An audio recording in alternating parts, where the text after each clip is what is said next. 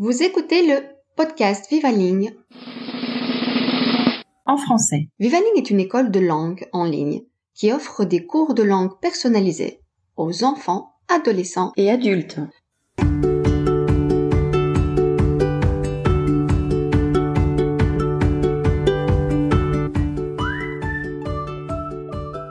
Aujourd'hui, nous allons élaborer sur le principe d'inhibition.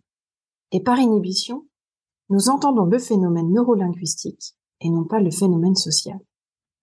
Car souvent, l'inhibition est perçue comme un handicap, mais dans le cadre de l'apprentissage des langues, il est en réalité un excellent atout. Et cerise sur le gâteau, tout le monde en est doté. Alors, rentrons dans le vif du sujet avec cette question que je vous pose. Pourquoi avons-nous peur de nous lancer dans l'apprentissage d'une nouvelle langue? Cela vous a-t-il traversé l'esprit? Parfois, ou même souvent, c'est par crainte que notre langue maternelle représente un frein dans notre nouvel apprentissage. Nos inaptitudes présumées sont très souvent utilisées comme une excuse pour ne pas risquer d'investir du temps et de l'argent dans l'apprentissage d'une langue. Je ne vais pas y arriver, je suis trop vieux, trop vieille, je vais me mélanger les pinceaux. Ce sont des excuses très communes aux plus réticents, aux plus découragés. Pourtant, c'est en oublier les étonnantes capacités de notre cerveau. L'une d'entre elles, nommée inhibition, est selon sa définition la plus rigoureuse, un mécanisme qui permet de supprimer les informations parasites ou les réponses prépotentes. En bref et en plus simple, un atout de taille qui nous permettra de laisser de côté notre langue maternelle lors de nos conversations avec des étrangers et de découvrir la liberté de communication sans obstacle à travers la planète. Plongeons dans le sujet de l'inhibition et découvrons ce dont notre cerveau est capable lorsqu'il apprend de nouvelles langues. Première étape.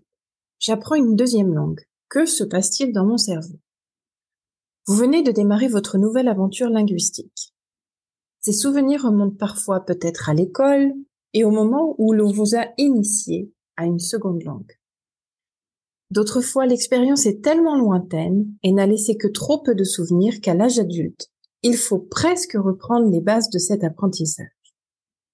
À un moment ou à un autre de sa vie, chacun expérimente les balbutiements liés à l'apprentissage d'une nouvelle langue et les découragements que cela peut provoquer. Après quelques classes et quelques rudiments assimilés, vous rencontrez quelques obstacles qui vous laissent penser que le chemin est encore long à parcourir. Vous connaissez la chanson, cette petite voix dans votre tête qui prononce tout haut le mot dont vous avez besoin dans votre langue natale au lieu de votre langue cible. Vous faites tous les efforts du monde, mais elle est bien là, présente. Le principe d'inhibition n'opère pas encore complètement, mais rassurez-vous, il est en préchauffage. Très vite, le phénomène d'inhibition atteint sa vitesse de croisière, et bientôt, l'espace dédié à votre nouvelle langue se crée pour plus de confort dans votre apprentissage. L'arithmétique est simple. Plus vous vous exposez à cette dernière, plus vous activez cette fonction d'inhibition et plus vos boîtes neurolinguistiques se scindent pour mieux se développer.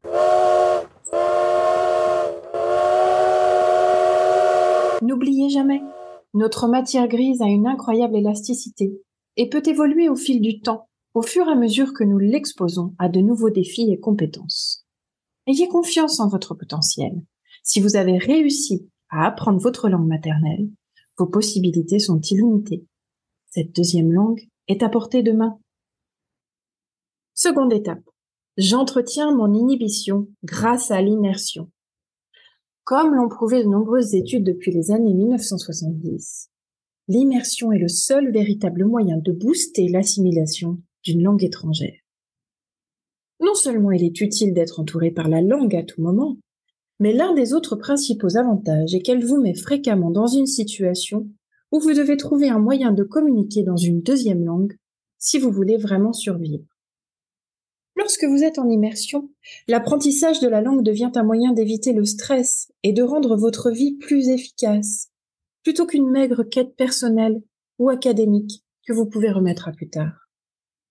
Cependant, l'immersion n'est pas possible pour tous, en attendant le grand voyage, la grande aventure qui n'est pas à la portée de tous les budgets, toutes les situations, un parcours d'apprentissage de type immersif, avec des interlocuteurs natifs qui vous parlent exclusivement dans leur langue, est ce qui peut le mieux vous faire avancer. Et ça tombe bien, c'est exactement ce que nous offrons à Vivaling. Une expérience d'apprentissage des langues véritablement immersive, où votre professeur ne se contentera pas de parler uniquement dans votre langue cible, mais vous aidera également à découvrir des éléments fascinants de sa culture, de son environnement, des expressions idiomatiques et bien plus encore. Tout cela dans le confort de votre canapé et quand bon vous semble. Troisième étape. Je suis devenu parfaitement bilingue, multilingue. Quid de ma langue maternelle, vais-je l'oublier? Le terme technique pour désigner l'oubli ou la perte de votre langue natale est attrition. Eh oui, il existe des personnes qui ont complètement oublié leur langue maternelle. Mais c'est rare. Habituellement, ces personnes ont quitté leur pays dans leur enfance et ne sont jamais revenues. Leur langue maternelle n'était pas complètement développée, et il y a souvent un facteur psychologique qui entre en jeu dans ce phénomène. Lorsque vous maîtrisez plus d'une langue, toutes vos langues sont constamment actives dans votre cerveau.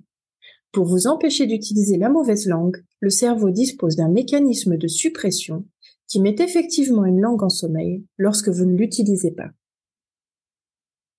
Mais lorsque vous recommencez à l'utiliser, elle se réveille rapidement.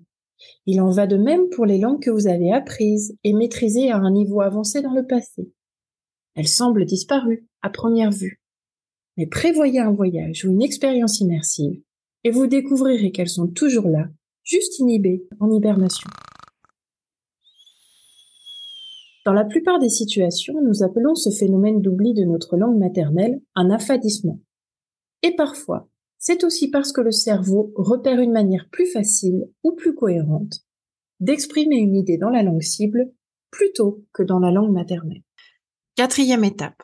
Et si j'ajoute d'autres langues Comment l'inhibition fonctionnera-t-elle? Les mécanismes précis qui permettent de contrôler avec succès l'utilisation de plusieurs langues n'ont pas encore été définitivement établis. C'est ce qu'en disent les neurolinguistes qui étudient les tréfonds de notre boîte cérébrale. Mais ce que l'on observe assez communément, c'est que plus il y en a, mieux c'est.